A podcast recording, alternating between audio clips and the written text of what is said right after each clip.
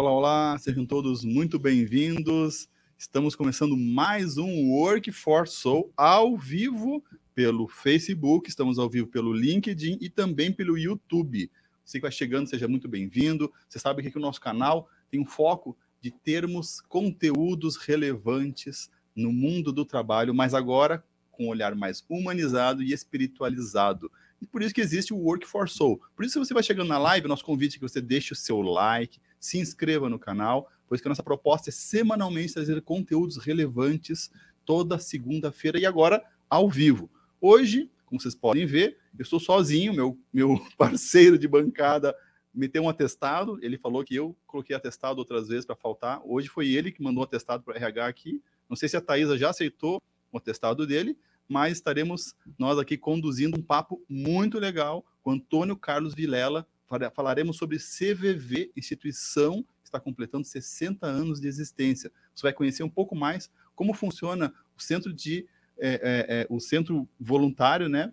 E como que você pode, como pessoa, como profissional, melhorar com essa experiência de ser voluntário ou lançar mão também desse atendimento do Centro de Valorização da Vida. Fica com a gente, Thais. Solta a vinheta. vinheta.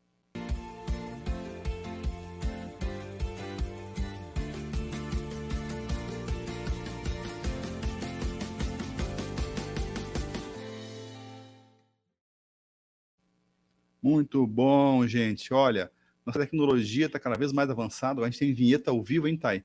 É muita tecnologia para pouca habilidade. Gente, nós temos uma alegria de trazer amigos aqui. Sempre que vem convidado, a gente fica muito feliz, mas quando vem um amigo, a gente fica mais feliz ainda. O Antônio Carlos, ele é um grande amigo nosso que participa do centro é, é, do CVV já há muitos anos e ele é coordenador da comissão de comunicação.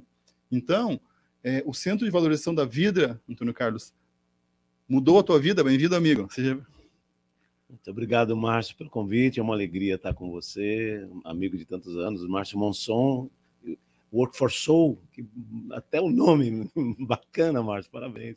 Muito feliz de estar aqui, que a gente possa de alguma forma contribuir com uma fala falando um tanto do CVV, da experiência de seis décadas trabalhando com apoio emocional. A gente costuma dizer que o CVV é um pronto-socorro emocional. Pronto-socorro do ponto de vista de estar 24 horas, de atender 24 horas as pessoas em, em estado de sofrimento ou de solidão, mas não substituindo o trabalho profissional de saúde médico, psiquiatra, psicólogo, terapeuta.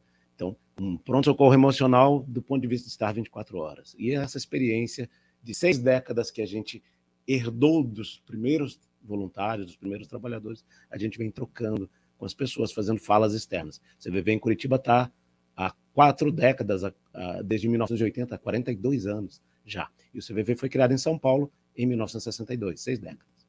Muito Uma alegria bom. estar aqui com você e falar um pouco dessa experiência. Muito bom. E, e é legal trazer, Antônio Carlos, é, a, a, tua presença, porque você me comentou que quando vocês vão até as instituições, as empresas, a maioria das pessoas, apesar de 60 anos de existência, não conhece o Centro de Valorização da Vida.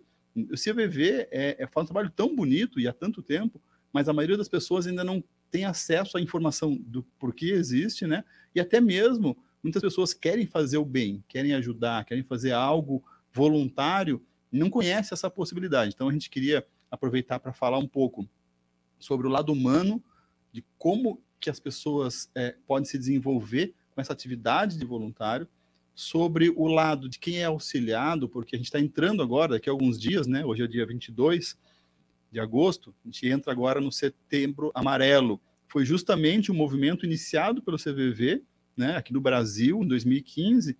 Então a gente quer trazer à tona esse assunto, por lado de quem pode lançar mão né, do atendimento CVV, quanto também aquelas pessoas que puderem é, é, é fazer o treinamento CVV e se voluntariar, pois que a gente sabe que tem necessidade, né? Então, eu queria aproveitar já no começo, Antônio Carlos, para a gente possa realmente falar de como funciona o trabalho, fazer realmente uma parte institucional, convidando justamente aquelas pessoas que têm o interesse e conhecer um pouco mais do trabalho. Eu sei que você como está na comissão de comunicação, né, você é um dos profissionais que vai justamente, como voluntário, levar é, a, a, a informação e o conteúdo do CVV para outros lugares. Né? Então, queria que você trouxesse um pouco do que você leva né, nas instituições para a gente aqui, para começar o nosso papo. Né? Eu queria começar o nosso papo mencionando uma fala do jornalista André Trigueiro, que é um voluntário emérito do CVV. Ele tem livro escrito sobre prevenção de suicídio com direitos autorais doados para o CVV. Ele costuma dizer que o primeiro beneficiado do trabalho do CVV é o próprio voluntário do CVV, os mais de 4.200 voluntários do CVV em todo o Brasil.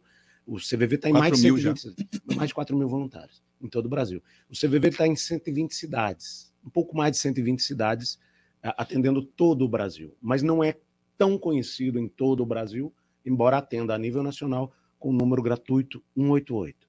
Só liga para o número 188, não vai pagar nenhum pulso para a operadora e, no momento de solidão, desabafar. E a experiência que o voluntário, com os treinamentos que ele tem para atender essa pessoa, isso é altamente transformador. E uma das razões da gente vir conversar aqui é isso. O, o trabalho voluntário em, é, que, que, pode é, ser tão impactante para o outro, do ponto de vista de, no momento de solidão, a pessoa falar sobre suas questões emocionais, isso é tão transformador para você que você passa a ter um olhar para os seus problemas, para suas relações diferentes. Você relativiza os seus problemas, um senso de proporção uma outra ideia. Você passa a ter um outro olhar para sua própria dor quando você vê uma dor bem maior, porque não tem filtro que a pessoa nos diz. Que tipo de questões chegam, geralmente, genericamente falando, no CVV? O CVV tem um trabalho é, anônimo, sigiloso. O que as pessoas nos dizem são as dores que a gente vê no, nos jornais, na mídia, os sofrimentos humanos em mais geral, diversos. Vem, os mais diversos. E as pessoas dividem conosco. Mas o, a, a grande percepção de seis décadas de experiência é que a pessoa, quando fala de sua dor, quando ela põe um olhar para sua dor e tem alguém ouvindo genuinamente, alguém com, com sinceridade nesse ouvir, e se, isso pode ser aprendido, você aprende a ouvir, nós achamos que ouvimos bem, mas é, a experiência vem nos mostrando que nós podemos desenvolver esse ouvir de uma forma diferenciada. Como eu aprendo uma língua ou tocar um instrumento, eu posso aprender a ouvir melhor. Hum, se eu aprendo a ouvir melhor, eu me torno uma pessoa com menos conflitos com o outro e comigo mesmo. Então, eu melhoro profissionalmente, melhoro nas minhas relações familiares, nas minhas relações, uh, em geral, meu network, minha, minhas amizades, eu melhoro na medida em que eu vou conseguindo ser melhor ouvinte. E, e que eu, você usou uma palavra bem boa, que eu relativizo as questões, uh, as dificuldades de relação. Porque quando eu olho para a dor, dores que a pessoa nos fala, sem filtro, como a gente ia dizendo, né? A pessoa, como ela nos liga, a maioria dos atendimentos do CVV tem tem por e-mail também, mas a maioria é pelo número 188, a maioria é por telefone. Então a pessoa fala para nós coisas que ela dificilmente falaria com uma outra pessoa presencialmente. Porque às vezes o olhar. Nem com amigo, nem com familiar. Às vezes nem com psicólogo. Porque Interessante, né? quando eu estou olhando para você, o que eu vou te dizer, eu posso colocar filtros nisso, porque tem o teu olhar, que eu imagino ser jogador e mesmo que não. Vocês seja. entendem que talvez parte desse ambiente, deixar a pessoa à vontade, seja o anonimato e não estar no presencial? Sim. Esse, esse formato, essa experiência de seis décadas e o feedback do que as pessoas nos dizem. A própria pessoa nos dizer né, que uh, aquilo foi crucial para ela no momento de dor, ou de solidão, ou de sofrimento, ou de dificuldade de colocar para fora aquele sentimento, aquela circunstância que ela está passando dolorosa. Aquilo foi fundamental para que ela tivesse sanidade é, mental ou emocional a partir da, de várias ligações. Tem pessoas que nos ligam todos os dias. Será que é um, um pouco do olhar, olhar julgador que a gente tem? Sim. O, às vezes a pessoa tem dificuldade de falar com o outro, com, com um familiar, com um psicólogo, e essa, essa experiência é, ela é bem rica. O, o CVV usa abordagem centrada na pessoa. Usamos o, a partir de uma, uma referência do psicólogo americano Carl Roger. Foi, foi, na origem, né, Antônio Carlos? Sim. O Roger justamente foi a inspiração dos fundadores do CNV, né? O CVV, então, do CNV também, do, da comunicação não violenta, sim, do CNV, da comunicação dos dois, né? Marshall Rosenberg, discípulo, estudou com Carl Rogers. Isso, isso é interessante, né? O Rosenberg, então, estudou com Carl Rogers. Sim. Marshall Rosenberg criou a CNV, Comunicação Não Violenta, que é uma ferramenta bem. Nós fazemos treinamentos também de CNV, de comunicação não violenta. É, é, é a, a, o Carl Roger criou a ACP, abordagem centrada na pessoa. Quando a pessoa vem nos vem dividir conosco uma narrativa de sofrimento, o, o voluntário está treinado para não se, vamos usar a palavra, não se distrair com as circunstâncias que ele está trazendo e voltar para o sentimento. O, o mais importante é essa percepção que o voluntário passa a ter com o treinamento de falar sobre aquele sentimento que ele está trazendo. Porque é o fundamental que ele possa olhar para isso. E ele, como protagonista da fala e não voluntário que está ali atendendo, ele vai conseguir dividir coisas que ele dificilmente conseguiria com outra pessoa, ou num outro formato. Hum, é, a pessoa, às vezes, começa falando com o CVV e resolve optar por fazer uma, uma terapia, buscar ajuda. Porque é fundamental que busque ajuda. Né? Olha que interessante, porque esse olhar para o sentimento humaniza aquela, aquela relação. E o que a gente vem falando, até um pouco do nosso nome do nosso Workforce Soul, é um pouco desse olhar humanizado para todas as relações. E no trabalho a gente tem essa ideia de que, na verdade, a gente está aqui é para resultado e para pagar boleto e não importa. Qualquer relação, na verdade, se a gente tiver esse olhar que vocês treinam os voluntários, para quando alguém me trazer algo, eu focar realmente na profundidade do que ela quer trazer e não me ater na superfície da forma no cérebro. Não acha que serve isso para a vida como um todo? Serve. Uh, a gente pode dizer assim: você jamais vai ser a mesma pessoa depois que você começou a trabalhar é, com uma, um formato de trabalho como o do CVV. Porque ele te treina um olhar diferenciado para as questões e você passa a ter. É, acaba trazendo isso para a vida. O CVV a gente costuma dizer internamente que é um jeito de ser.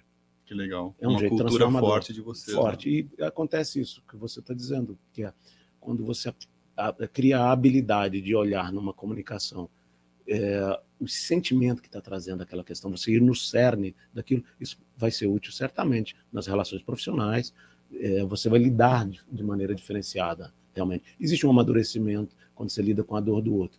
Por várias questões, uma delas é que quando eu olho, a minha dor fica menor quando eu vejo dores mais intensas, né?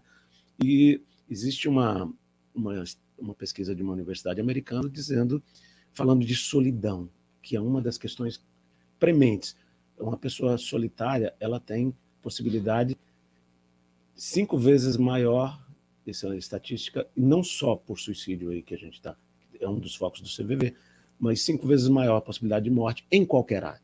Um AVC, um... então existe uhum. essa informação de que a, uma pessoa solitária ela tem essa possibilidade maior. Então Aí a gente, eu, eu costumo muito fazer isso em palestra e falar isso em palestra que a pessoa solidária dificilmente vai ser solitária. Ah, isso é legal. Esse aprendizado que você tem quando você vai atender a dor do outro de maneira voluntária, sem uma remuneração. A sua remuneração é uma questão de consciência, uma questão da sua crença. Ou, quando você faz esse exercício, você passa realmente a ter um olhar diferenciado e você vai fazendo essa transformação. Você vai relativizando a palavra boa que você usa. Muito legal. A dor, né? A Eu, o nosso companheiro de bancada, Adeildo, ele geralmente dá as barrigadas. Então, está num assunto, ele dá uma barrigada, né, Thaisa? E aí muda de assunto. Dessa vez fui eu que fiz.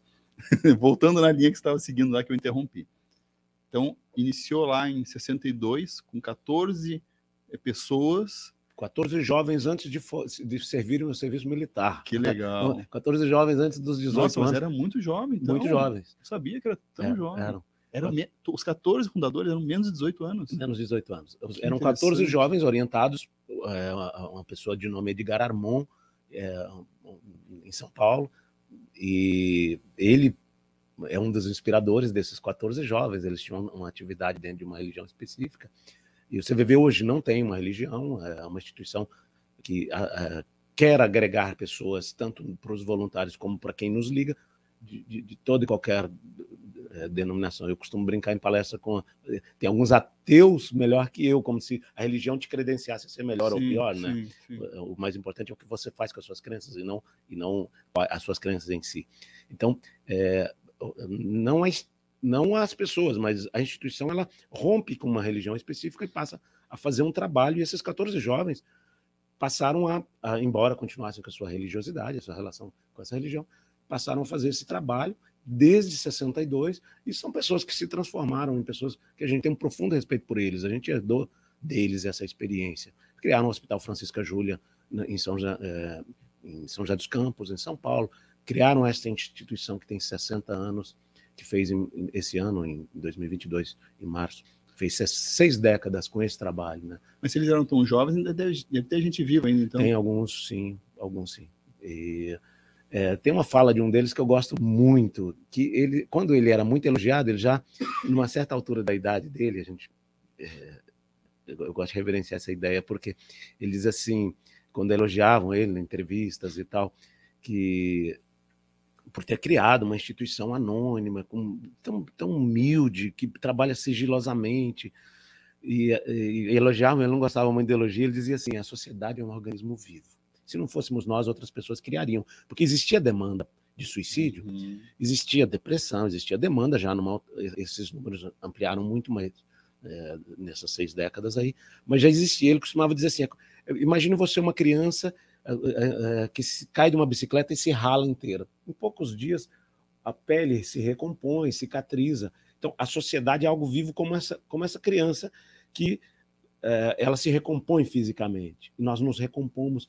Ele acredita na, na, nesta ideia de que nós nos recompomos, tanto física como emocionalmente, quando é, somos acolhidos no momento de dor.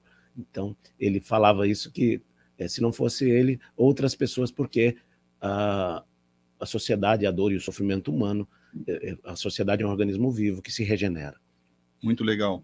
Bom, falando um pouco, falamos um pouco então sobre a parte histórica do CVV, é, como nasceu, e eu queria trazer um pouco agora para a parte individual, né, de aprendizagens, de transformação da, dos voluntários e também de benefício para quem é, utiliza o próprio serviço. Mas antes, vou fazer uma proposta. Já que tem essa conexão tão grande de CVV com CNV, até me confundi no começo, falei CNV.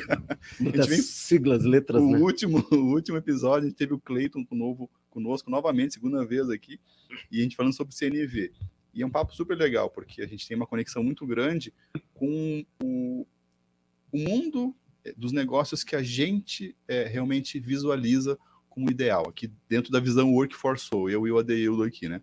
Que é um mundo do trabalho de negócios mais espiritualizado, humanizado no sentido de as pessoas estarem, estarem à frente, muitas vezes, da tecnologia, ou dos processos, ou do resultado, né? E que isso não inviabiliza o resultado também.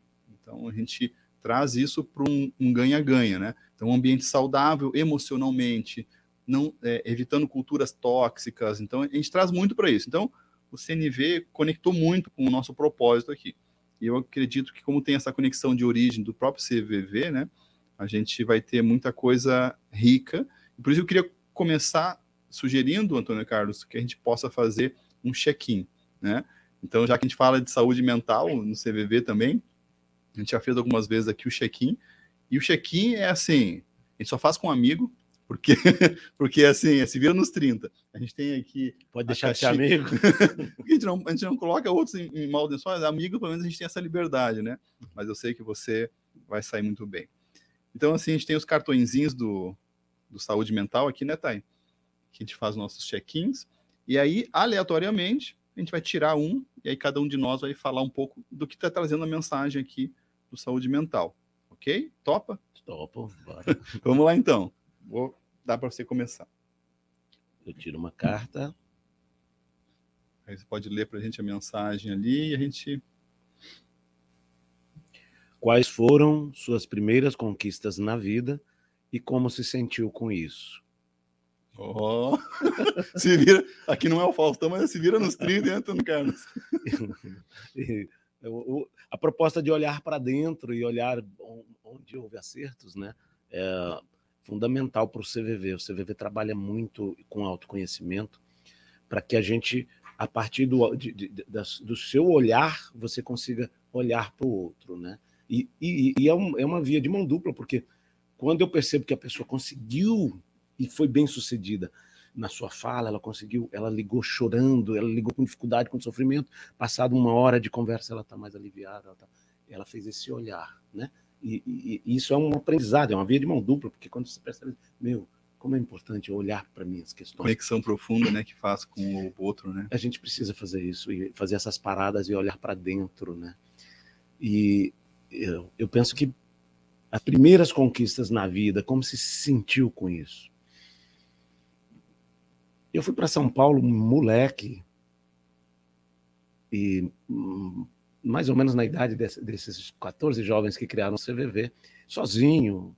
E os primeiros salários, eu, eu, eu olhar a maior megalópole da América Latina, eu estou morando aqui, eu sou. É, eu sonho todo jovem, ser autossuficiente, né? Eu, eu, eu, nossa, foi um momento de muita felicidade, né? Meados da década de 80.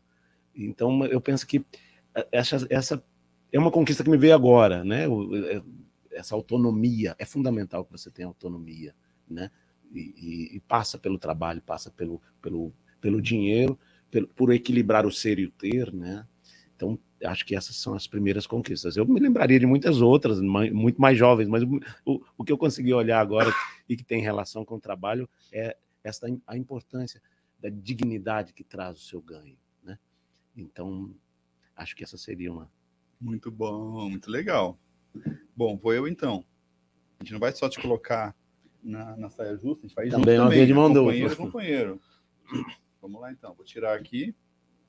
Olha só, como está seu humor no dia a dia? Descreva. Isso é para você? para mim. Como está seu humor no dia a dia? Tem seu sorriso aí. Dona Carlos do céu, olha. Eu vou perguntar para a Thay que ela acha. Mas olha que interessante, né? Porque vem um pouco nessa linha que nós estamos conversando, da autopercepção. Esse olhar para dentro, eu acho que é o passo fundamental para justamente a gente conseguir se compreender e se compreendendo, a gente entende nossas reações dentro de determinadas circunstâncias. Então, dentro disso, assim, né, de, do humor, eu me vejo muitas vezes oscilando bastante, sabe? Por quê? Porque a gente fica ruminando questões. Acontece contigo isso, né? A gente, às vezes acontece algumas questões aqui na empresa ou em casa, né? Em casa é bem tranquilo, só três crianças dentro carro. Então, é, é, é bem tranquilo, assim, o ambiente. E a gente pega, às vezes, alguma questão e se deixa abalar no humor, porque a gente fica ruminando aquela questão. A gente não consegue é, é, é trazer para dentro, trabalhar, processar, digerir. Não, a gente fica, aquilo fica voltando. Ruminar é o voltar, né? Sim, sim. Então é interessante, porque se perceber ao longo do dia, puxa vida, estou irritadíssimo, meu humor oscilou. O que, que foi que gerou isso? Então, eu tenho feito esse exercício de tentar né? Se perceber para quê? Porque quando você faz esse diagnóstico e percebe, você começa a se trabalhar mais se poupar, evitar situações que te levem a essas oscilações e com aquelas que a gente não pode evitar, conseguir ter mais inteligência emocional e trabalhar mais, assim, realmente dar um tempo ao tempo, processar antes de reagir, que aí a gente oscila menos, né? Eu acho que o nosso humor tentar manter uma linha mais, claro que oscila pouco, mas oscilar muito, né? Fica mais problemático, né? Então, nunca é por acaso, né? Que Exato. cai pra gente as fichinhas, então vamos Excelente. refletir. E o humor, seu sorriso demonstra que é. sim, sim, é natural que a gente passe por, né? Tudo é cíclico, né? A maré vem alta, vem baixa, a maré vem... é natural, né? É. Mas aí você respondeu com um sorriso antes de, de falar. Muito bom. Mas eu acho que assim, ó, é, trazendo para o nosso assunto, né? Eu fico imaginando, Tano Carlos, como que é a diferença de um plantão da pessoa que entra no plantão do CVV da, do jeito que ela sai. Né? Então, se você puder trazer a tua vivência, claro que vocês têm toda uma ética no CVV que eu acho muito bonita, assim, de preservação de tudo, mas sobre você você pode falar, né? Sim. Então, assim, como é que é para você, assim? Não, eu tô com um plantão, vou lá. Como é que você entra, como é que você sai, como é que você se prepara para iniciar esse trabalho, como é que você encerra? Fala um pouco para a gente, assim, como é que é o processo. O CVV tem um trabalho, a maioria dos voluntários tem um trabalho de uma vez por semana atender por quatro horas. Eu posso afirmar eu, eu ouvi de muitos e falo isso publicamente, que eu saio melhor que entrei todas as vezes que eu entrei no plantão. Todas as vezes. Eu saí melhor todas as vezes que eu entrei no plantão, embora lidei com dor. Embora eu tivesse que desligar um pouquinho uma ligação entre uma e outra e sair lá fora e respirar fundo. Oh, imagina. Às vezes me emocionar. Histórias pesadas. Sim. A gente mantém sigilo de tudo que nos é dito. Não anotamos nada, não gravamos. A pessoa fala o que ela sentir vontade de falar. Ela pode mencionar seu nome ou não, a origem da ligação de onde ela está falando é, não é, nada é relevante a não ser o que a pessoa considera relevante dizer. Então, não anotamos nada, não escrevemos nada, não perguntamos nada. E, isso é fundamental, esse sigilo, esse anonimato que é dado no trabalho faz com que a gente, a pessoa se sinta à vontade. É verdade, o CVV mantém sigilo, mantém anonimato, então eu posso dizer. Então é fundamental isso. É um, um acordo de cavalheiros, é um combinado. Não falamos a respeito de nada do que é dito, mas o, eu, eu posso dizer de algumas experiências é, minhas. Eu, eu me sinto é, me transformando lentamente à medida em que vou trabalhando com a dor, com o sofrimento. É, eu venho me tornando, e eu percebo isso, é até complicado a gente dizer, parece algo assim, puxa, que pessoa vaidosa, dizer que está se tornando uma pessoa melhor, né?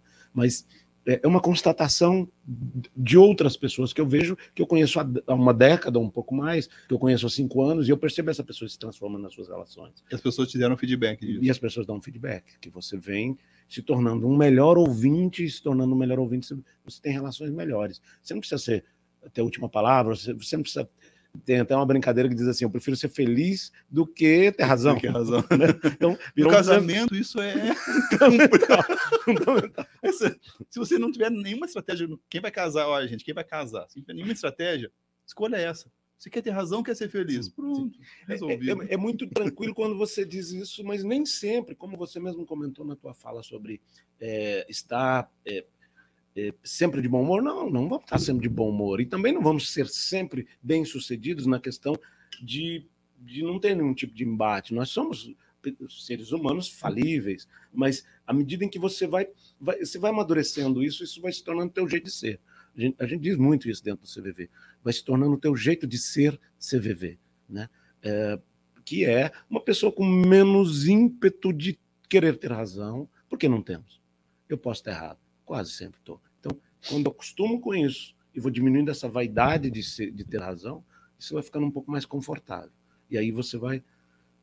E é longo prazo. É a longo prazo que vai sendo uma construção. Para a gente construir um prédio, que é um negócio físico, é longo prazo, imagine uma estrutura emocional, né?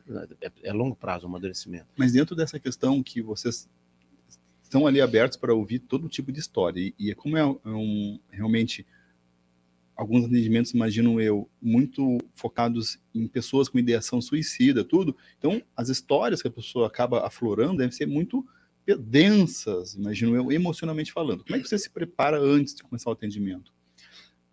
Cada voluntário pode ter o seu formato de introspecção. É preciso você. Nós é, temos uma, uma, uma metáfora que é um prego que existe lá muito resistente. É capaz de você pendurar uma turbina de avião e ele não cair. E lá eu penduro uh, um boné, eu penduro meu casaco num dia de frio, mas eu penduro meus preconceitos, eu penduro, eu penduro a, a, a, minha infância mal sucedida, minhas dores, minhas questões, penduro naquele prego lá e vou e faço. Um pode meditar, o outro pode fazer uma oração, o outro ele faz sua introspecção conforme sua crença ou, ou não crença, ele simplesmente se aquieta, e, mas faz esse exercício de deixar ali sua, suas questões e aí ele está o mais inteiro possível. E isso vai sendo também uma construção. À medida em que você vai fazendo isso repetidamente, você vai conseguindo silenciar-se e ouvir o outro de verdade, genuinamente. Ouvir o outro genuinamente pode salvar vidas. A gente sabe disso. Falar é a melhor solução, uma frase que o CVV criou em 2015, a, a pessoa falar e ser acolhida na sua fala é algo muito transformador. O feedback que nós temos de, de seis décadas, as pessoas nos falando. Eu só estou aqui hoje porque no momento de crise, no momento de muita dor, eu tive com quem falar. Essa é uma das falas que eu posso dizer. Que, que é um feedback, que nos mostra que estamos no caminho certo. O CVV está caminhando para um tipo de trabalho que realmente faz diferença. Nós acreditamos nisso, por isso fazemos voluntariamente. Vamos lá. Hoje o CVV tem atendimento se você tem um espaço é, onde você tem a privacidade, você pode fazer um atendimento remoto a partir da, do início da pandemia em 2020. É, em torno de 30% do trabalho do CVV era remoto, passou, chegou a 90% em poucos meses. O CVV teve que se reinventar para que conseguisse uh, atender a demanda, sem precisar o deslocamento para o posto. Mais de 120 cidades têm postos do CVV, então não postos físicos. Postos físicos. 120 no Brasil. Em torno de 120 cidades, algum, um pouco mais, que tem alguns postos que não são físicos. E como é que foi o percentual de aumento de chamados na pandemia? A demanda é muito maior do que a nossa capacidade de atender, mas ela já há muito tempo ela foi, já era assim antes da pandemia. O número 188, o número gratuito, foi, uma, um, foi criado uma, um, uma parceria do CVV uh, ah, com apoio da Anatel. Uh, criamos um número, porque os números eram locais. Aqui em Curitiba, por exemplo, nós atendíamos a região local, e Porto Alegre, Salvador atendia local. Era, era o mesmo número, mas era um número que, que é local, um número um, que atendia ali só na ah, região. Não tinha um hub para todos não. Os... E agora, agora, se você ligar um, agora, nesse instante, 188, vai cair uma, uma ligação que vai te direcionar. Você vai estar lá, digamos que você ouça assim: você é a pessoa número 20, você é a pessoa número 19. E na medida em que a pessoa está ali, é interessante que é, a gente ouve isso. E eu, eu, eu, se eu ligar para o CVV agora e perceber que tem 20 pessoas na minha frente, eu vou perceber, eu, eu vou me preparar para o que está me fazendo ligar ali. É um momento de reflexão interessante que já faz parte do atendimento. Então, essa pessoa vai ligar o número 188, vai cair em uma das 120 cidades do Brasil inteiro, e ele vai estar em alguma das mais de 6 mil municípios do Brasil inteiro. É um número gratuito que ele não paga nem o pulso para a operadora. Então, ele vai fazer a sua narrativa pelo tempo que ele achar, porque ele julgar, tem ligações de uma hora, de 40 minutos, de um pouco mais de uma hora a pessoa vai se sentindo aliviada e vai falando. Então, o feedback que essas pessoas nos deram nos mostra que estamos no caminho certo, de ouvir. Falar é a melhor solução, então, é, é algo comprovado para nós. Seis décadas de experiência nos mostram que a pessoa falar sobre sua dor, eu costumo dizer em palestra que é assim, é como se eu colocasse uma luz nos porões escuros da minha alma. Quando eu falo sobre coisas que eu não consigo falar com quase ninguém, né? questões que eu mal lembrava e que aquilo se você pegar um adulto que estiver diante de um psiquiatra, ou de um psicólogo, ou de um terapeuta, ele vai estar falando de coisas, às vezes, de décadas atrás, da sua infância, sua adolescência, sua juventude.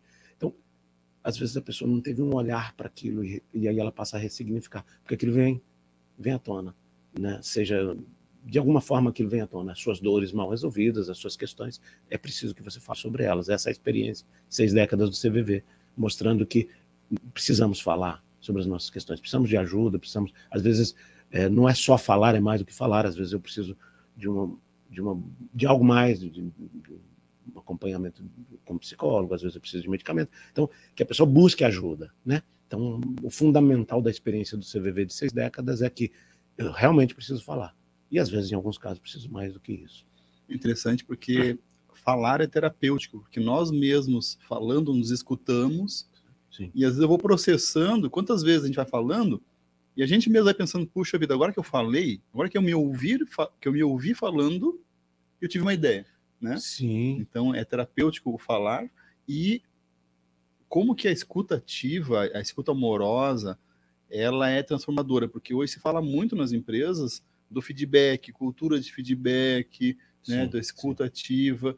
E ali eu acho que chega um, quase um estado da arte da escuta, né? Sim. É uma, é um, eu acho que arte é uma palavra muito adequada para isso. É uma arte, porque quando se a gente pegar um formato dos grupos de ajuda, dos grupos terapêuticos como a AA ou qualquer outro, mesmo que não seja eu que estou falando, a pessoa está falando, eu estou ouvindo ela, mas eu me identifico com a dor que ela passou, ela com o alcoolismo, no caso, dando o exemplo do, do AA, né?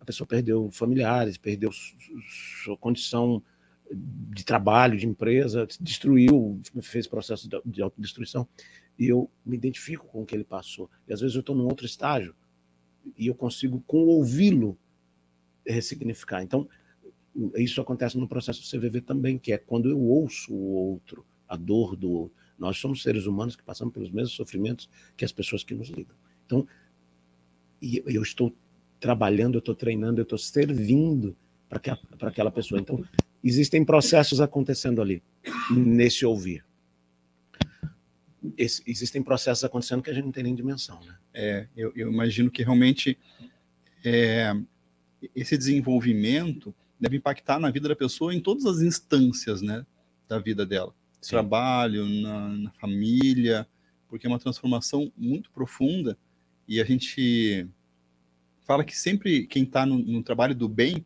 né, sempre está mais feliz, porque é, é a verdadeira caridade, né, que não é simplesmente você ajudar materialmente, né? mas sim você se doar. Eu acho que esse tempo dessas quatro horas semanais é uma das maiores caridades possíveis, porque você se colocar a serviço do próximo de uma forma totalmente desapegada, deixando nesse cabide que você falou, né?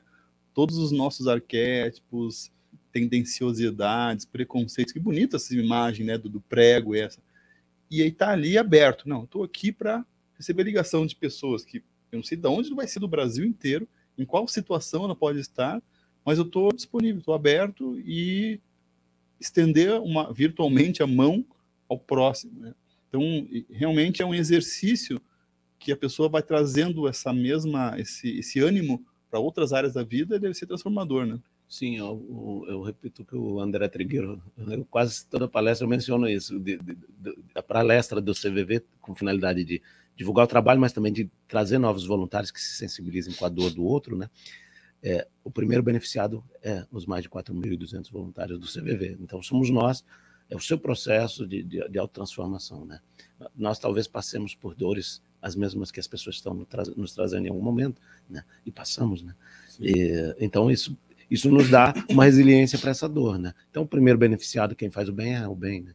A gente costuma dizer que o, o primeiro a se beneficiar do perfume das flores é o jardineiro que espetou a mão nas rosas lá, né? Ele foi o primeiro a mexer no barro, espetar a mão nas rosas, mas ele sai perfumado. É. De fato, é uma metáfora interessante, porque é. é. É, a gente sai, sai melhor mesmo. É, o próprio Marshall traz no CNV também a questão de que os sentimentos são comuns, nós temos os mesmos sentimentos. Sim. Todos os seres humanos têm os mesmos sentimentos, originalmente falando, né?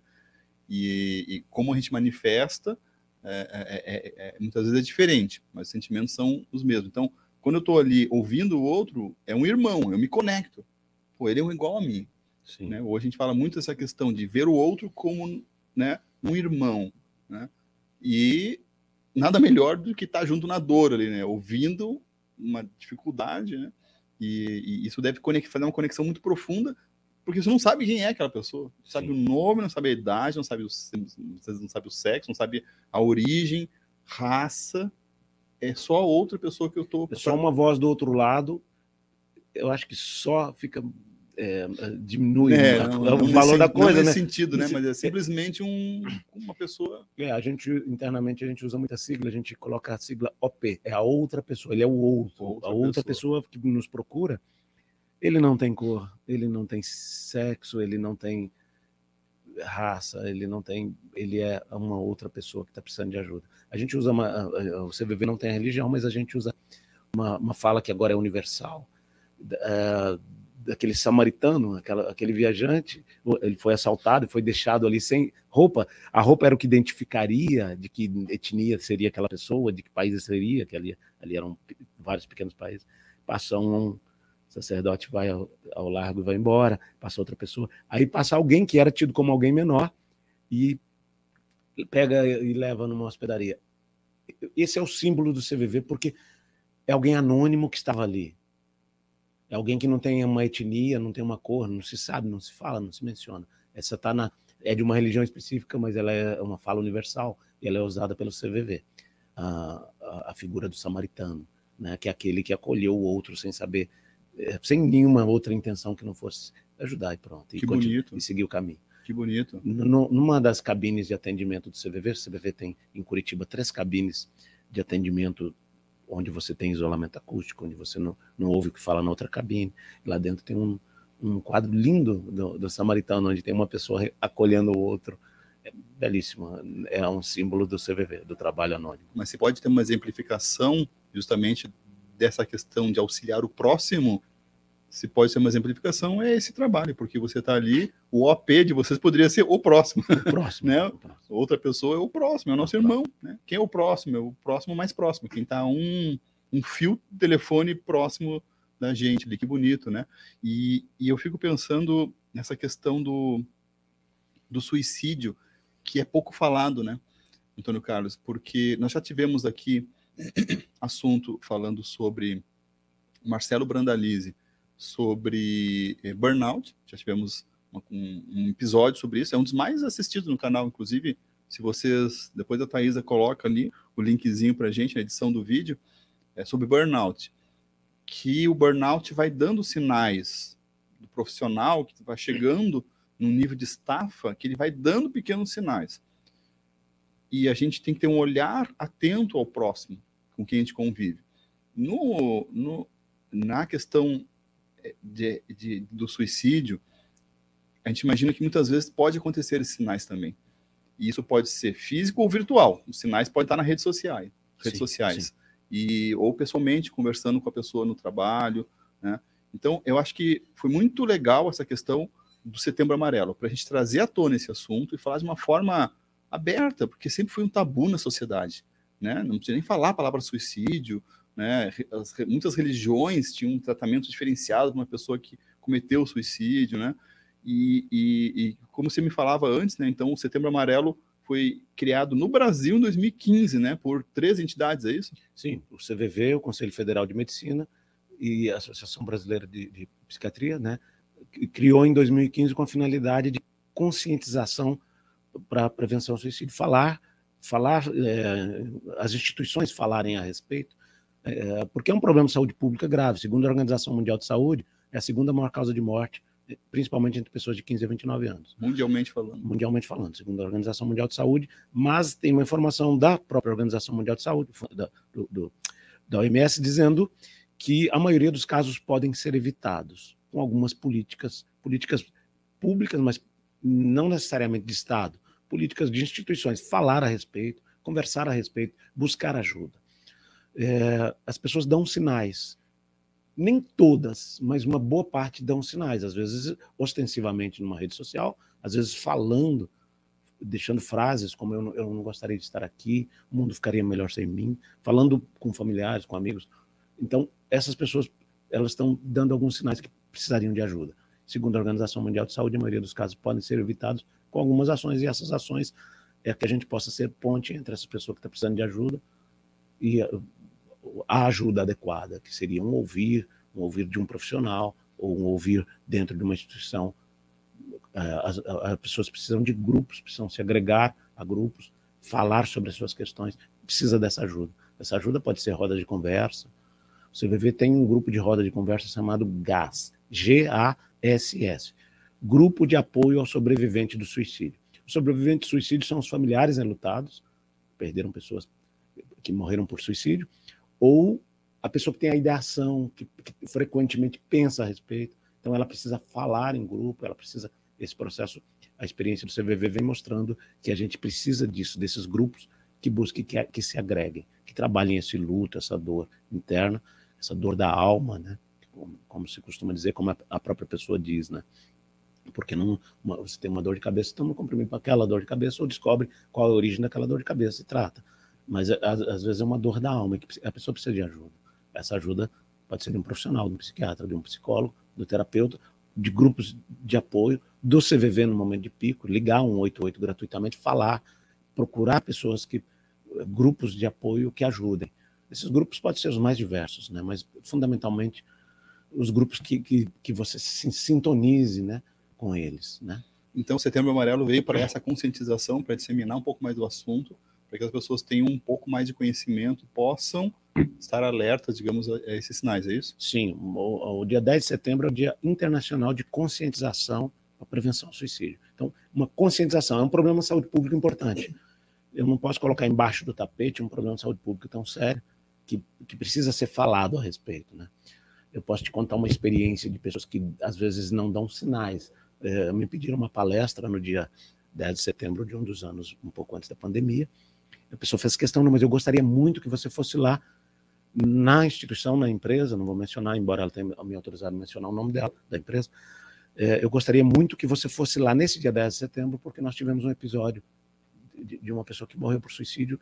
E essa pessoa, eu cheguei lá na instituição para fazer essa palestra e nós estávamos numa sala mais de 100 pessoas, todas quase à beira de um choro, porque todos se sentiam culpados por não terem percebido sinais dessa pessoa. Essa pessoa era um jovem muito bem sucedido, sucedido em todos os aspectos considerados, premiações internacionais, era é uma, era uma multinacional, tinha fotos dele em ilhas paradisíacas recebendo prêmio pelo resultado de produtividade. Todas as pessoas que sentavam do lado dele ali há 10 anos não percebiam, sempre alegre, Sempre ele era aquele que tinha um ombro amigo para o outro chorar, sempre feliz, sempre nas redes sociais postando coisas bacanas e tal. E ninguém percebeu que ele tinha uma dor. E eles ali à beira do choro, eu peguei uma, assim, na palestra, a gente me deu uma intuição de pegar uma garrafa d'água que estava cheia, eu pus uma gota a mais e aquela gota escorreu, derramou. Usando uma, uma, uma imagem visual para que, às vezes, a, a, a, o que encheu aquele copo, aquela garrafa, é toda a vivência que ele teve até ali.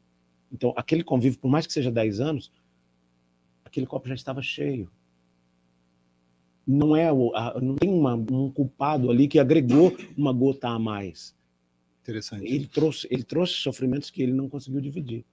É muito possível isso. A gente pode afirmar, ah, é tal coisa, ah, é, é da infância, é, da, é desse tempo de convívio de 10 anos da profissão ali. Às vezes não é e ele não dava sinais. Então, nem sempre, a maioria dos casos, a pessoa dá sinais, mas nem sempre. a pessoa dá sinal, porque cada pessoa tem uma característica. A gente costuma dizer que não tem duas digitais igual a essa no planeta, igual a minha. Então, cada pessoa tem uma maneira de lidar com o seu sofrimento. Alguns escancaram, falam, choram. É, é mulheres têm índice menor de suicídio que homens. Até por isso, essa característica de falar, de chorar, de contar para amiga, de dividir a dor. O homem é mais introspectivo, mais guarda mais. Não... E é mais letal o processo de, de, de, de morte por suicídio do homem. Então, o homem é preciso uma conscientização de mudança que vem acontecendo muito até mas gerações anteriores não buscavam tanta ajuda então é preciso que o homem busque porque às vezes essa essa pessoa essa pessoa que dessa é, instituição dessa empresa às vezes ela tinha essa característica de ter que estar bem felicidade como sendo uma obrigação uhum. como se eu tivesse que estar feliz ninguém está feliz o tempo inteiro você que é uma pessoa bem humorada mencionou aqui na, na tua pergunta que nem sempre você está feliz, ninguém está feliz o tempo inteiro. Se tiver, ele, tá, ele é uma persona, ele é uma é, personagem. É, então, é. você tem que ter, aprender a ter esse olhar de, de que às vezes eu não estou bem, e ok, eu, às vezes é, é, circunstancial, mas às vezes eu preciso de ajuda. Então, é, é preciso que eu tenha uma auto-percepção, mas é preciso também que a gente observe e ajude, né? Que a gente possa ser ponte para a pessoa que tiver dificuldade. Mas sem criar culpa se eu não percebi Sim, Como sim. Nessa, nessa instituição, nessa empresa, as pessoas estavam se sentindo culpadas. Mas às vezes, é, se uma pessoa que dá sinais, a nossa correria do dia a dia não deu, não deu, é a pessoa que convive comigo dentro da minha casa às vezes, e eu não consigo ajudá-la. Porque eu não, eu não sou um psicólogo, não sou um psiquiatra, eu não estou treinado, e mesmo que fosse, eu não, eu não, eu não estou o tempo inteiro psicólogo ou psiquiatra, né?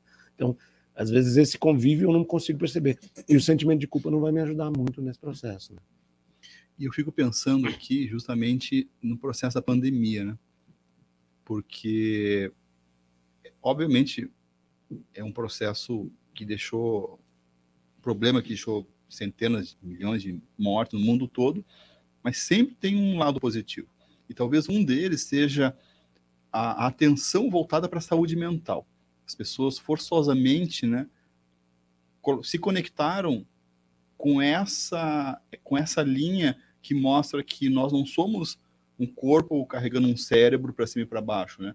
Que as pessoas elas têm uma vida que é única, então ela não tira o chapéu de pai, de mãe, de irmão para entrar na empresa, né? Ela não está aqui com a cabeça 100%, ela está às vezes focada no filho que está doente em casa, ou a questão de lideranças tóxicas com excesso de pressão, tudo isso começou a ser visto com outros olhos. Eu penso é, é, com uma mais acurácia após a pandemia, no sentido de que a gente tem é, o, hoje um equilíbrio maior de qualidade de vida, relação com o trabalho, muitas vezes modalidades híbridas e home office que fornecem uma possibilidade de eu equilibrar mais minha vida, entendendo que não é, é, é viver, viver para trabalhar. Né? Então, é, a pandemia intensificou para vocês também essa parte de atendimentos? Como, como é que é?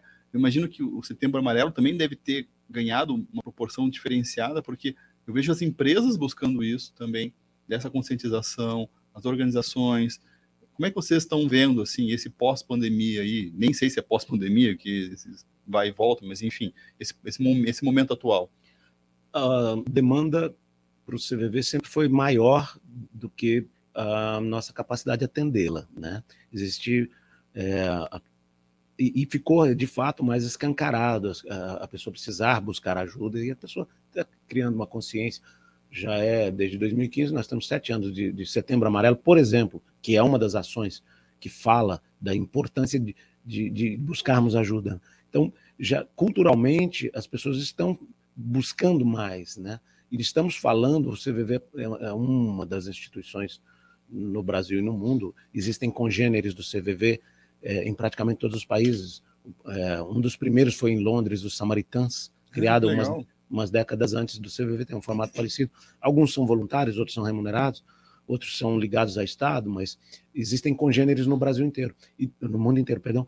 E, e em todos os lugares está se falando dessa importância de se criar uma consciência, conscientização de que precisamos buscar ajuda. Somos seres gregários, precisamos uns dos outros e precisamos ajudar. Se eu estou na condição de ser ponte, que eu ajude, que eu não seja muro, né? Que eu, que eu, e, e, isso vai alternar, porque em algum momento também vou ser eu necessidade de, necessitado de ajuda, né? Então, a, a, essa demanda ela aumentou de fato depois da pandemia e hum, a gente percebe isso, o número de ligações mais intensificado, porque crescemos um pouco, mas precisamos crescer mais. Então, essa é uma das razões pela, das quais a gente brinca. É, aqui em Curitiba, nós temos uma casinha cuja luz nunca se apaga. A gente fala carinhosamente assim, ali no, no na Carneiro Lobo, no bairro Batel. Uma luz que há mais de 40 anos nunca se apaga. 24 por 7. Sim, e hoje nós saímos daquela casinha, muitos de nós, dos voluntários, eu, eu estou na comissão de comunicação, estive como coordenador da comissão de comunicação, hoje estou como um dos voluntários da comissão de comunicação, estou como porta-voz da, da, do CVV, para ir a instituições como os quartéis da Polícia Militar, é, populações armadas, Guarda Municipal, é, os quartéis do Exército, é, falar sobre a importância da conscientização.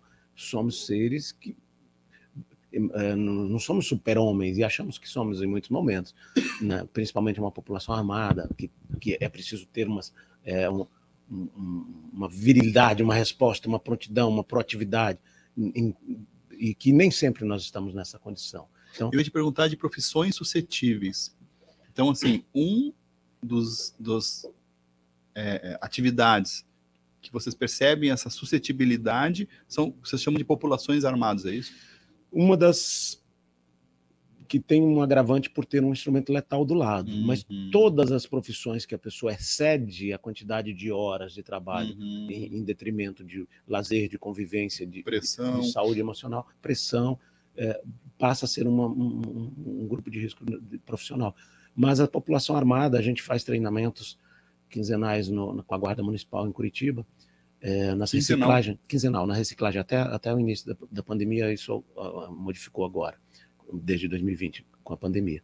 É, fazemos com frequência em todos os quartéis do Exército é, aqui em Curitiba, fazemos com a, com a, a, Polícia Militar, porque é uma população onde o homem, por ser mais. Uh, uh, esse formato de, de, de, de, necessidade de ter uma resposta pronta, rápida, né?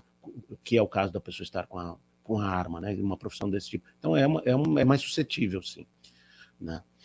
O, o, o, homem, o índice de suicídio masculino é mais, a gente mencionou isso, é mais do que o feminino, até por esse impetuosidade que é da, do, do masculino, né? E o cara com uma arma do lado, né? Se torna um pouco mais, é uma, uma condicionante que agrava, né? Então é, um, é uma profissão, são profissões um pouco mais preocupantes, sim. E como é que você está vendo isso nas empresas, né? Tem muito RH que nos escuta aqui no Workforce Soul. Como é que você está vendo? Eh, eu sei que vocês fazem trabalho de ir ao encontro das empresas também, que você citou agora uma, agora há pouco. Como é que você está vendo essa conscientização geral de saúde mental e, nas empresas? As instituições em geral, empresas, eh, universidades, estão nos procurando com mais frequência do, eh, em, função de, de a própria instituição estar consciente de que precisa se falar a respeito os índices aumentaram, sim. Então, é, existe mais morte por suicídio hoje, é, é, é, a segunda, uma das, uma das maiores causas, segundo a OMS, a segunda maior causa de morte entre pessoas, principalmente jovens, de 15 a 29 anos. Então, uh, essa força de trabalho precisa falar sobre isso, pôr luz sobre uma questão que é uma questão de saúde pública importante. Então, é, a gente é chamado para participar de, de de empresas, é, de treinamentos os mais diversos, e vamos a público, conversamos sobre essa experiência que o CVV vem construindo nessas seis décadas. E o fundamental, se pudéssemos resumir em poucas palavras, dessa experiência de seis décadas, é que eu preciso falar sobre meus sentimentos, preciso colocar para fora. Quando eu, quando eu olho para as minhas questões, coloco, divido com alguém, é como se eu dividisse o peso daquela dor que eu estou carregando, às vezes sozinho. Então, é, é, fundamental que eu fale. Isso, às vezes, numa instituição num profissional um pouco mais difícil, porque eu não posso falar em público algo da minha intimidade que depois possa ser mal avaliado por outros, mas eu preciso é, ter grupos, ter, vamos dizer, é, locais onde eu possa ter essa liberdade de falar sobre os meus sentimentos. Se não tiver, que seja com um terapeuta, que, seja com alguém do CVV gratuitamente. As cidades onde tem CAPS, por exemplo, Centro de Atenção Psicossocial, cidades do, inter, do interior ou cidades grandes, tem índice menor de suicídio. Por quê? Porque ali tem um formato de trabalho onde tem o terapeuta ocupacional, tem o psiquiatra, tem o psicólogo, e as pessoas vão ali e fazem roda de conversa e falam sobre seus sentimentos, com despreocupados de colocar filtros do que está dizendo. Está falando de si com um pouco mais de tranquilidade. E é um pouco mais difícil fazer isso dentro de uma empresa, porque aí eu posso expor questões que pode ser mal interpretada. Numa escola, por exemplo, pode ser usado como bullying entre jovens. Então, a proposta é que a pessoa possa falar e escolher um local adequado. Falar é a melhor solução, desde que eu fale com cuidado a respeito. Falar num grupo é, acolhido, né? Então, é fundamental que eu fale, mas é preciso tomar cuidado também com, com, quem eu falo e como eu falo. É preciso que tenha sigilo sobre o que, fui, o que foi dito, tenha respeito pelo que eu dividi a minha dor, eu dividi a minha verdade, eu dividi a minha intimidade com alguém. É, é importante que haja esse cuidado. É interessante porque a gente está vendo muito forte agora programas de saúde mental sendo reforçados nas empresas. A gente aqui na Select mesmo é, criou um programa assim, justamente com esse olhar mais específico para o apoio ao, ao, nosso time, para quem precisar de algum tipo de a, a, a, apoio ou de psicólogo ou de outras atividades, né, na área de saúde mental. Então, o CVV vai ao encontro das empresas, é cobrado isso, é, é gratuito, como é que funciona? Todo o trabalho do CVV é voluntário. As palestras são todas gratuitas, os treinamentos, o CVV faz um treinamento é, gratuito, que a pessoa pode ser voluntária ou não, ela pode ir, ir e, e aprender técnicas de ouvir e, e, participar do curso, que é online, tem na maioria das cidades do Brasil onde tem o CVV, é, existe esse curso sendo ofertado gratuitamente, e a pessoa pode se tornar voluntário ou não, ela pode, é, é uma, um programa de seleção de voluntário.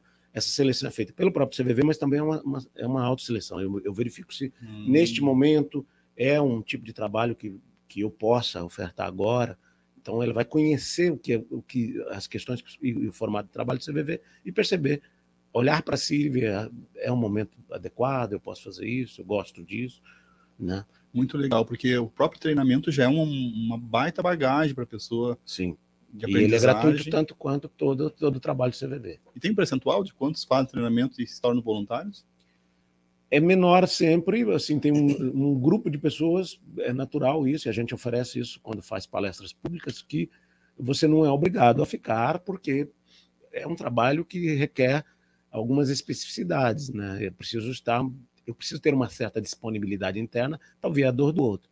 E nem todos nós estamos, em alguns momentos, aptos para fazer isso, ou dispostos ou disponíveis para fazer isso.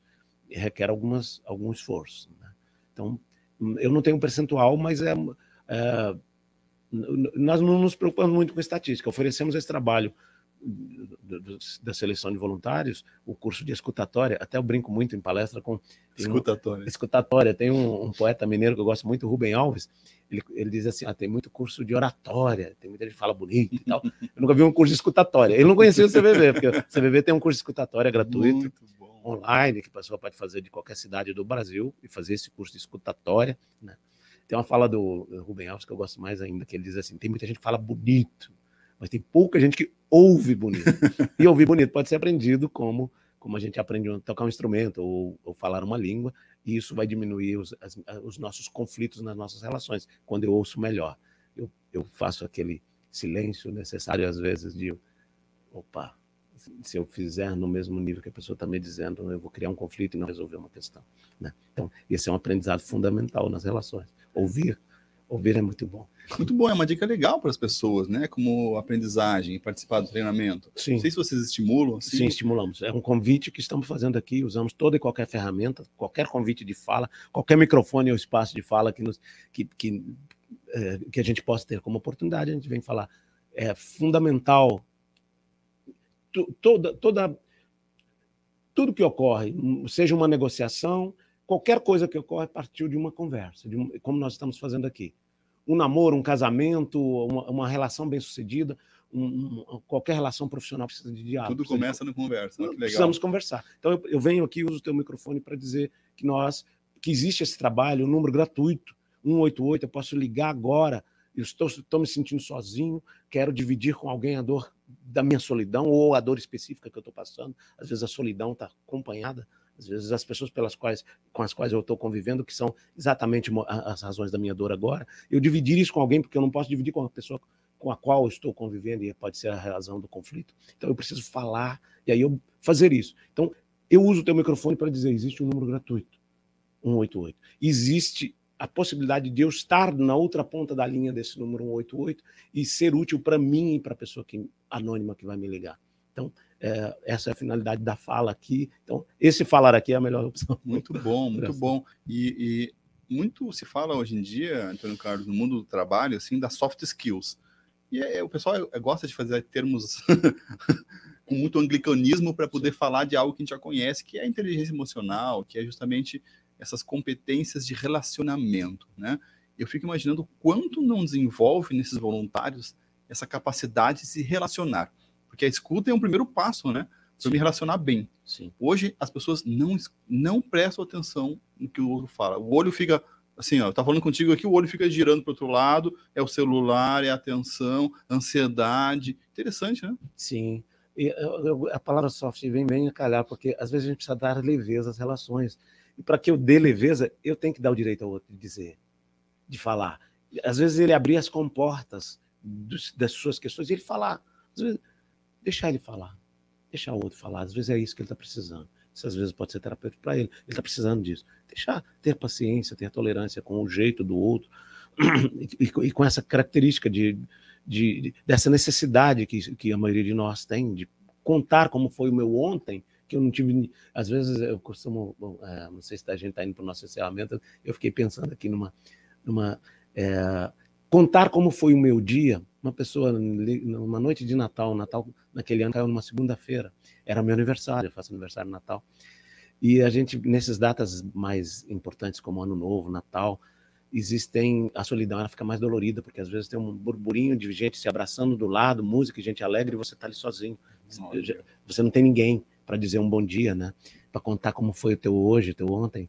E às vezes a gente nesses dias a gente percebe a importância de ter um atendimento como o do CVV. E numa dessas noites de Natal, uh, eu recebo o presente que para nós é um presente para mim saber que aquele trabalho está fazendo sentido. A pessoa ligou e disse, eu, eu, eu, a gente tem sempre sigilo do que nos é dito, mas isso eu posso dizer. A pessoa ligou, não estou com nenhum problema hoje. Eu só estou ligando para dizer que se não fosse vocês, eu não estaria mais aqui. Então, eu estou ligando para agradecer vocês. Hoje é uma noite de Natal, eu não estou triste, eu não estou sozinho, eu estou feliz, mas eu me lembro de noites de Natal que eu estive sozinho. Eu só estou aqui porque vocês existem. Então, este é um feedback que nos diz que estamos no caminho certo.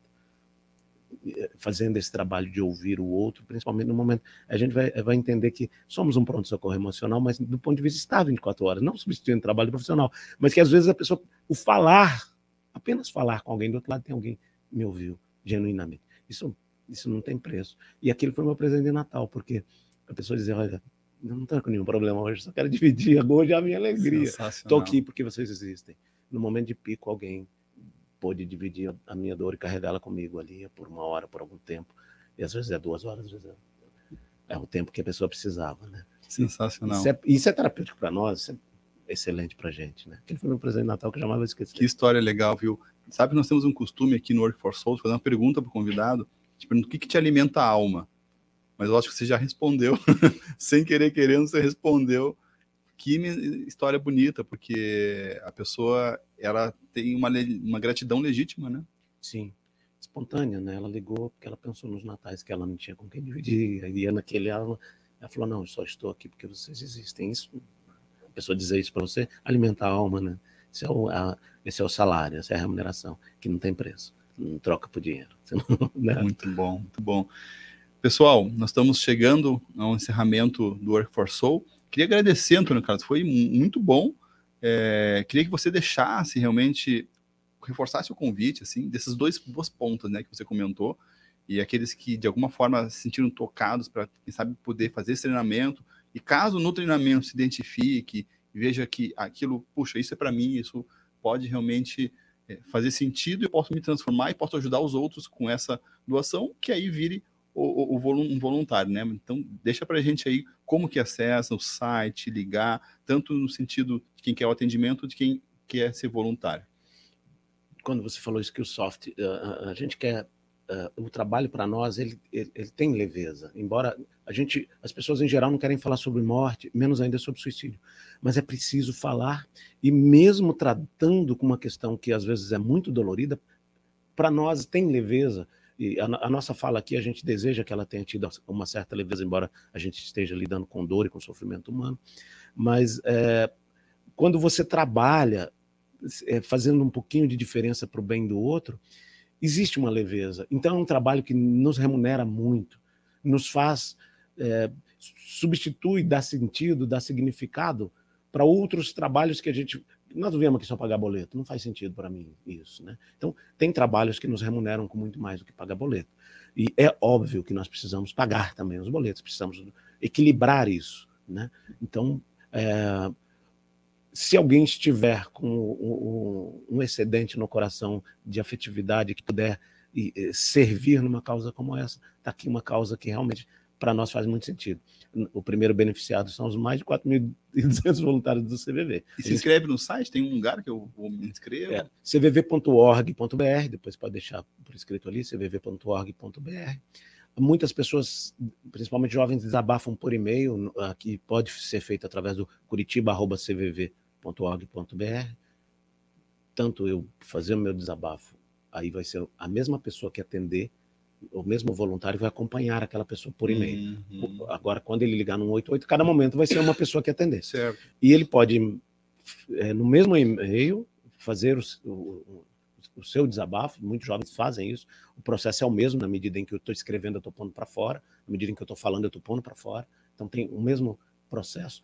E caso eu esteja desejando estar na outra ponta da linha e, e querer ser um voluntário, ou pelo menos experimentar como seja, né? Esse treinamento ele dura três dias, numa mesma semana, para ele entender o que é o processo. Depois é um encontro semanal por nove semanas. Um dia da semana por nove semanas, um em torno de, de é, três horas de treinamento. Um dia por semana durante nove semanas, dois meses e pouco. Depois ele passa por um estágio, e aí ele vai se perceber apto ou não internamente para a atividade. Mas ele, é, essas informações todas, cdv.org.br. Excelente. A pessoa que tiver, por exemplo, uma dificuldade, deslocamento, ela pode, de casa mesmo, fazer o trabalho voluntário. Sim. Hoje, o CVV, como tantas instituições, teve que se readequar e ele pode fazer online, tendo um espaço, uma, uma internet com boa qualidade e um espaço com privacidade, onde ele possa atender por quatro horas, ele pode fazer online. O, o posto, na maioria de, de, das cidades onde existe o CVV, nas, em torno de 120 cidades, tem um posto físico, a pessoa pode ir até o posto, né? Mas hoje isso fez com que mais cidades do Brasil, pessoas possam ser voluntárias em mais cidades do Brasil. Ótimo, muito bom. Gente, obrigado quem esteve com a gente até agora. Se você ficou até agora no vídeo, não deixa de dar o seu like, compartilhar com quem você acha que pode, esse conteúdo pode auxiliar e se inscrever no canal, ativar a notificação, que isso propaga uh, o canal organicamente. Também você vai ser alertado toda semana quando a gente lançar vídeo novo aqui no canal. Obrigado, Thaisa, pelo apoio. Tano Carlos, muito obrigado. Você é sempre muito bem-vindo, viu? Eu que agradeço, Márcio. Obrigado, Thaisa, pelo apoio aí. A gente está sempre à disposição. O espaço de fala sempre é, um, é muito necessário para nós divulgarmos o trabalho e trazermos novos voluntários. Muito legal. Gente, até a semana que vem com mais um Work for Soul. Valeu, tchau, tchau.